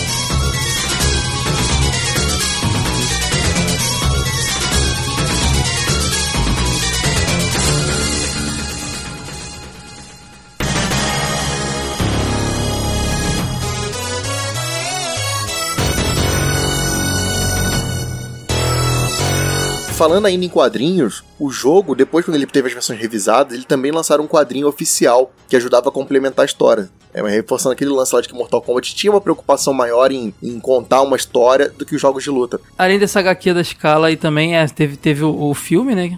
A gente tem que falar no TV de tubo um dia. Essa, essa parte do, de animação e cinema a gente vai, vai só pincelar, porque isso aí é TV de tubo, a gente vai falar. Teve um desenho que passava na SBT que também era bacaninha. É, era uma versão a lá de I. Joe dos Mortal Kombat, né? Porque eles eram uma equipe, o Night Wolf era o, era o tipo, o, o, o chefe deles, né? O comandante, eles iam pra missões, era né, uma ideia bem deturpada do que era Mortal Kombat. Veio naquela onda de desenho meio pirata que tinha. Até o Street Fighter entrou. Sem ser o Street Fighter Victory, tinha aquele cartão toscão lá do Street Fighter americano também, né? Era um desenho que o, que o Ryu mandava Hadouken à torta e à direito. Depois de um desenho que demorava 10 anos pra mandar um Hadouken, eles botaram um que ele mandava como se fosse um copo d'água, tá ligado? Street Fighter The Game também era nessa pegada meio de de I. Joe. Esse Mortal Kombat que eu falei é Os Defensores da Terra, o nome dele. Bom, quem quiser saber mais, a gente vai falar no TV de Tubo no decorrer da vida do TV de Tubo dessas coisas, com certeza, mas quem quiser saber mais sobre essas produções fora ali, audiovisual, fora dos games ali, eu recomendo o Alerta Vermelho, que é um podcast lá do, do Cine Alerta, onde o Alexandre e o Felipe me receberam muito bem lá. A gente falou de Mortal Kombat e das adaptações ali pra cinema e TV. Tá bem maneiro, vou botar o link aqui no post também pra galera que quiser é, conhecer mais. Bom, é, esse foi o nosso episódio sobre Mortal Kombat 1. Se vocês quiserem que a gente faça. A gente prefere sempre fazer de uma forma que a gente consiga dar atenção suficiente pro jogo, né? Se dá pra botar mais, como foi o Final Fight, que a gente falou da franquia, beleza, às vezes não dá. Mas se vocês quiserem que a gente fale dos demais jogos da, da série, é só deixar nos comentários, mandar e-mail, redes sociais, onde vocês já costumam conversar com a gente e pedir quais que vocês querem que a gente fale. Provavelmente na ordem, né, galera? Dois, três, vai ficar mais legal assim. E a gente vai providenciar em breve pra fazer também. É, acho que merece, os outros jogos também merecem, porque tem muita coisa que a gente tem pra falar desses outros jogos também, né? Mortal Kombat 2 e 3 também foram muito ricos em histórias e tudo mais, então acho que vai valer muito a pena a gente fazer. E pessoal, vocês se quiserem ajudar a gente, compartilhem aí o nosso podcast, é, votem na gente lá no iTunes, isso aí ajuda a gente pra caramba e incentiva a gente a continuar sempre trazendo mais conteúdos aí pra vocês. Isso aí, galera. Valeu! Falou! Tchau!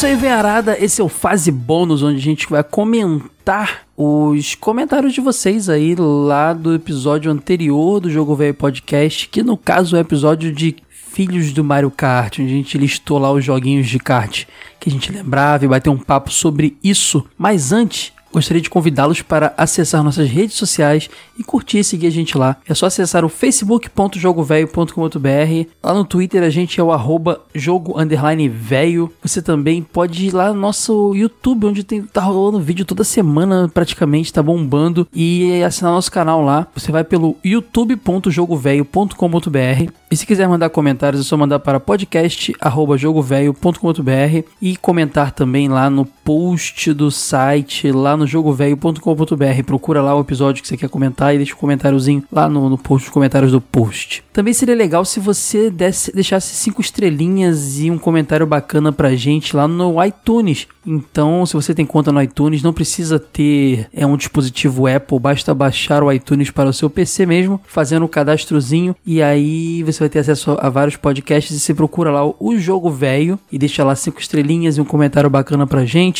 é, indicando. Também seria legal fazer isso pro TV de Tubo, caso você curta o podcast TV de Tubo, para dar uma força também. Assim a gente vai estar sempre ficando em bons, boas posições no ranking do iTunes, que é uma das principais plataformas para galera encontrar novos podcasts. Outra coisa que você pode fazer para ajudar a gente, além de indicar o podcast para seus amigos e o pessoal que curte o, os assuntos retrô e tudo mais, é contribuir com o nosso Apoia-se. É só você acessar o apoia.se barra jogo velho, escolher lá o valor que melhor se encaixa no seu orçamento vai estar ajudando muita gente. Dá uma olhada nas, nas recompensas que tá tendo lá, vai ser bem bacana. E inclusive hoje eu vou citar aqui dois apoiadores selecionados para ser mencionados nesse post. Um deles é o Danilo Paulino e a outra é a Tainá Tavares. Muito obrigado pela ajuda de todos vocês. Também está em pré-venda a revista impressa número 2 do Jogo Velho com o Mega Man na capa, pegando aí um belo momento para falar do personagem, com o anúncio do Mega Man 11, animação para rolar nova para rolar também. A gente vai falar na revista de Mega Man 1 a 6. O conteúdo tá muito bom, tem muitas outras coisas legais lá.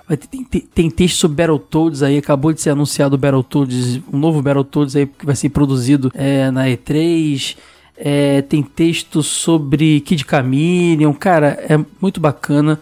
A revista tá linda, então você pode ir comprar ela e tá em pré-venda lá em lojadovelho.com.br. Também consegue comprar a edição 1, ainda tem estoque, então se você quiser fazer a coleção aí, vale muito a pena, a revista tá muito bacana. Bom, vamos começar aqui então com os e-mails. Eu vou ler o e-mail do Sérgio Sampaio. Olá, senhores e senhoras da terceira idade. Me chamo Sérgio e também sou velho. Tenho 34 anos, de São Paulo e trabalho com edição de vídeo. Estou acompanhando os podcasts do Jogo Velho desde o começo e tenho curtido bastante. As conversas estão bem legais e informativas, e os assuntos abordados também. Meu podcast favorito até agora é o do Sonic. Ainda assim, já estou sofrendo desde agora, pois sei que nos próximos episódios sobre este assunto vocês vão malhar ainda mais o Sonic 3 e Knuckles, meu, favori meu jogo favorito da série, que além de ser o mais completo do Mega Drive, explora todas as capacidades do Mega Drive. Cara, a gente só comentou que ele perdeu alguns padrõezinhos da da série clássica que a gente viu no 1 e no 2 e no Sonic CD e tal. É, a gente chegou até a falar que o jogo é mó jogaço, assim, ele só muda um, um, uns elementozinhos assim. A gente nem malhar não, cara. Pode apostar. Quando chegar o episódio, a gente vai enaltecer porque é um jogaço. Enfim, vamos falar de jogos de kart. É, esse aqui é que é o tema aí do, do feedback de hoje. Na verdade, eu não chamo de jogos de kart porque nem sempre eles têm karts envolvidos, como é o caso do Chocobo Racing, isso é verdade. Eu chamo essa categoria de jogos de corrida contra passa. É, faz sentido, faz sentido. Assim, acho que fica mais fácil de exemplificar o gênero. Mas esse termo jogos de kart é um dos mais usados, cara, inclusive na gringa. Então, apesar de não ter kart sempre, por ele ter surgido com esse elemento, acabou ficando, entendeu? É um lance meio assim. Mas na verdade acaba sendo um gênero que não tem termo, não tem nome, não tem nada. Então chame como achar melhor. O teu, o teu, o teu, tua sugestão é bacana. Notei dois erros durante o podcast e gostaria de citar aqui. E vamos lá, vamos tomar um puxão de orelha. O primeiro aqui. Mario Kart 64 tem sim cenários 3D.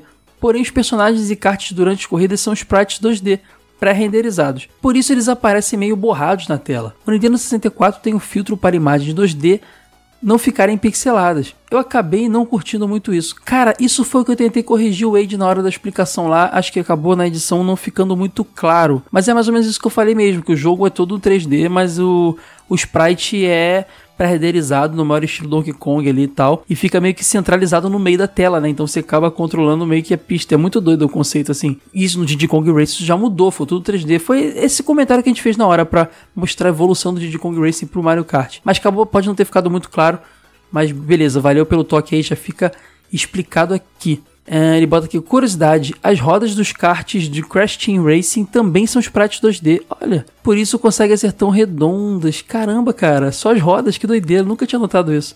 Curiosidade maneira. Aí outro erro aqui que ele pontuou. No Kong Racing, tanto Banjo quanto Conker aparecem nesse jogo pela primeira vez antes de terem estreado em seus jogos solo. E são versões protótipos deles mesmos. Banjo mudou bastante o visual e o Conker, de um estilo fofinho, virou aquilo que conhecemos de seu jogo Dark cheio de piadinhas. Sim, isso aí foi uma falha mesmo. Na hora, eu acho que eu fui tapeado pela minha memória, porque eu joguei o Banjo antes do Kong Racing. Mas o Banjo saiu um ano antes do Diddy. Oh, perdão, o Diddy saiu um ano antes do Banjo. Então acabei afirmando que o Banjo já tinha aparecido. E eu, eu, eu falei que o Conker teve algum jogo de, de, de, de portátil antes. Viajei total, assim. É, realmente, apareceu também no Diddy Kong primeiro e depois no, no, no Conker's Bad for Day e tudo mais. Então, cara, foi realmente errão mesmo, valeu. E sobre as mudanças de visual, caramba, o Conker eu sempre notei que no Diddy Kong ele era muito bonitinho e no jogo dele ele fica meio loucão. Mas sempre associei de que ele, a, perto dos outros, fosse. Sei lá, sei lá por que eu pensei que era só uma. Sei lá, ele estivesse se fazendo de bonzinho ali. Mas o Banjo foi prestar atenção agora que você disse, meu Deus, é verdade. O rosto do Banjo não foi o que mais mudou. Nariz era menor, caramba, muito diferente, era protótipo mesmo. Tem toda a razão, cara. Aí ele continua o e-mail. Sobre os jogos do Crash, o primeiro Crash Team Racing é realmente o melhor e mais icônico torço para que lancem um remake HD dele.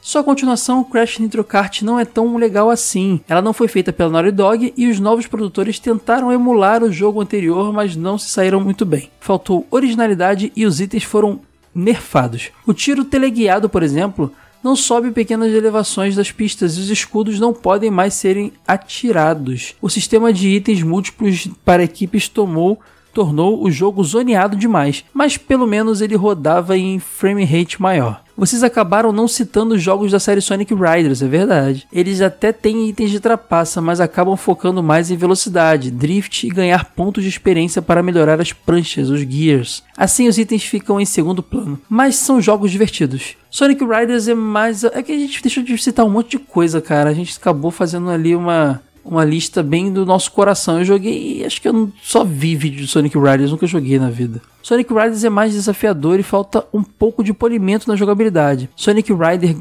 Zero Gravity é um pouco mais fácil e tem aqueles poderes antigravidade que ajudam bastante. E o Sonic Free Riders é um jogo tão ruim que deve ser evitado ele não funciona graças ao uso do Kinect. Por último, quero citar um jogo que vocês deixaram de falar, Speedpunks de PlayStation 1. Cara, deixei mesmo, nunca ouvi falar desse jogo, mas vamos lá. Ele foi criado pela Funcom e seu maior destaque eram os gráficos com cores vibrantes e cenários muito bonitos, superando até mesmo Crash Team Racing. Ele possuía somente os modos torneio, single race e time attack era um jogo bem difícil, mas vale a pena conhecer. Seu nitro é uma função à parte dos itens e ele gasta um aos poucos, assim como nos jogos mais recentes do Need for Speed. O podcast abordou vários jogos, mas são tantos que eu acho que você, vocês poderiam fazer um segundo episódio futuramente, não acham? Por exemplo, poderiam falar mais sobre os dois jogos de kart do Sonic que acabaram sendo pouco comentados. Parabéns pelo trabalho de vocês e desculpe pelo e-mail gigantesco.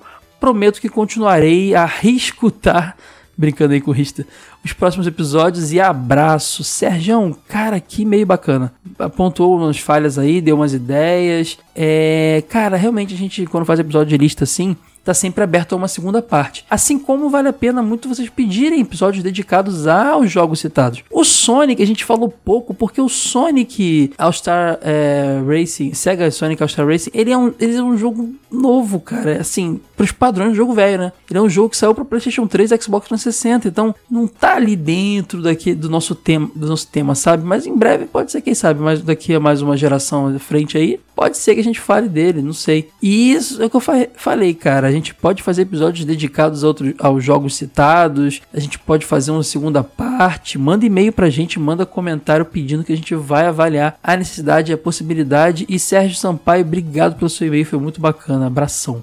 Um outro e-mail aqui do grande Luiz Jovino.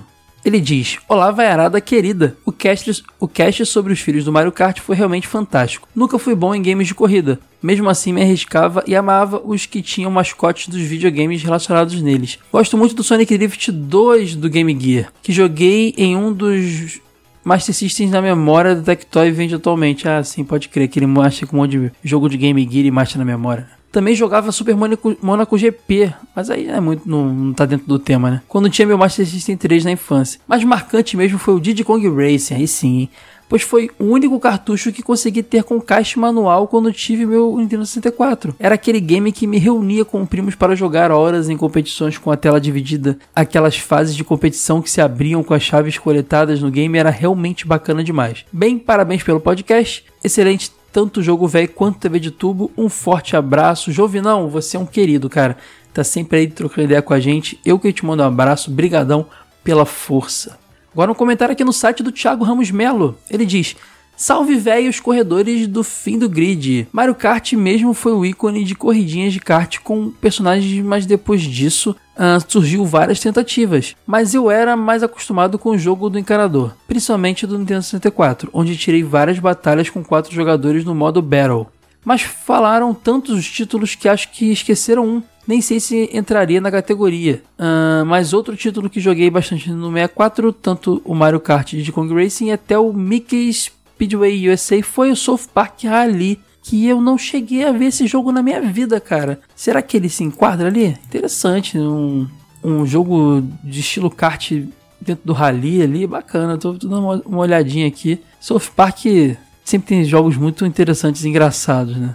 Era um jogo bem hilário, claro, com todas as piadas sem noção, os personagens da série que trabalhavam em várias pistas, que batalhavam em várias pistas e objetos a objetivos a cumprir. O engraçado é que algumas corridas são em homenagem ao feriado americano. Uh, bem, é isso. Agora esperamos com o cast falando da saga automobilística do nosso encanador favorito. Até a próxima e agora vamos correr rumo à vitória. Valeu, Tiagão, você é demais. Abração, cara. Outro comentário do site é do Rodrigo Davete. Fala, Vearada! Ótimo episódio, como sempre. Adoro jogos desse gênero. Quase todo fim de semana, eu e meu irmão disputamos umas corridas no Mario Kart.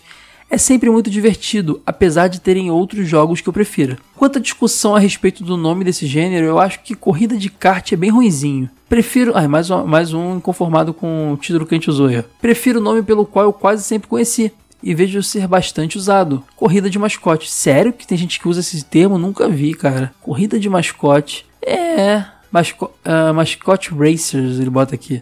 Que apesar de causar uma certa confusão sobre o que é um mascote, cof, cof, jogo velho 12, cof, cof, é, já teve polêmica aqui, não quero nem lembrar esse assunto. Não limita de certa forma os jogos como sendo apenas aqueles em que karts aparecem, como por exemplo o próprio Sonic, que já correu a pé, de carro de corrida, de barco, de avião e até mesmo de hoverboard, mas que nunca em nenhum dos, jo dos 10 jogos de corrida que ele teve sequer chegou perto de um kart. Por hoje é isso, pessoal. Continue excelente trabalho. Abraços, falou. Eu não acho que limite, cara. Acho que é só um termo ali que pega baseado no primeiro jogo. Eu nem consigo pegar um outro exemplo parecido para te falar, mas é, é, como, sei lá, chamar Metroidvania, o estilo, que é um estilo que não é oficial, é um termo usado por fãs. E botar num jogo que não é um, nem Metroid nem Castlevania, mas você tá usando o nome Metroidvania. Não sei se é um bom exemplo. Mas também Mascot Racers, pode ser, cara.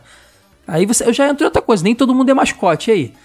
Se, se os jogos de corrida de kart não pode, porque nem sempre são kart, mascote racers nem todo mundo é mascote. Eu acho que no fim das contas, talvez a ideia lá anterior dos jogos de corrida de trapaça seja melhor, ou então a gente simplesmente joga e se diverte. Rodrigão, abração e obrigado pelo seu comentário. O comentário agora é do Bruno Castro Alves. Ele diz: E aí, meus velhos favoritos, que episódio supimpa! Adoro jogos nesse estilo, e apesar das críticas, o primeiro Mario Kart é o meu favorito. Em segundo, vem um que não ouvi no podcast. Uh, não é para videogame, só apenas para PC. Que é o Walk Wheels. Aquele que tinha tubarão, guaxinim, ouriço. Esse tinha até um modo de batalha que era muito divertido. Eu pesquisei, cara. É jogo de os animais genéricos, né? Correndo. É bem parecido com o primeiro Mario Kart. Parece interessante. Eu nunca tinha realmente jogado nem ouvido falar dele. Gostei desse Carlos Racing aí, nosso parceiro Carlos Racing.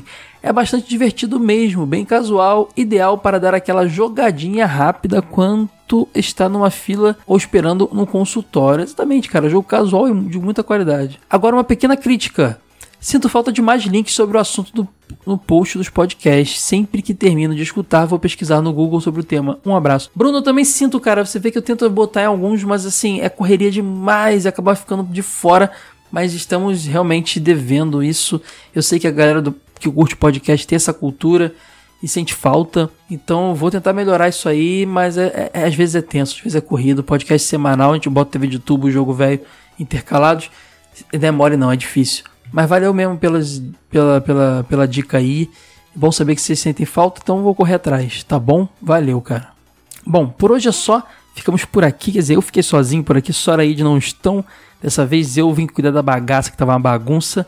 E a gente conversa no próximo episódio. Tem TV de tubo semana que vem e jogo velho na outra. Abração, valeu!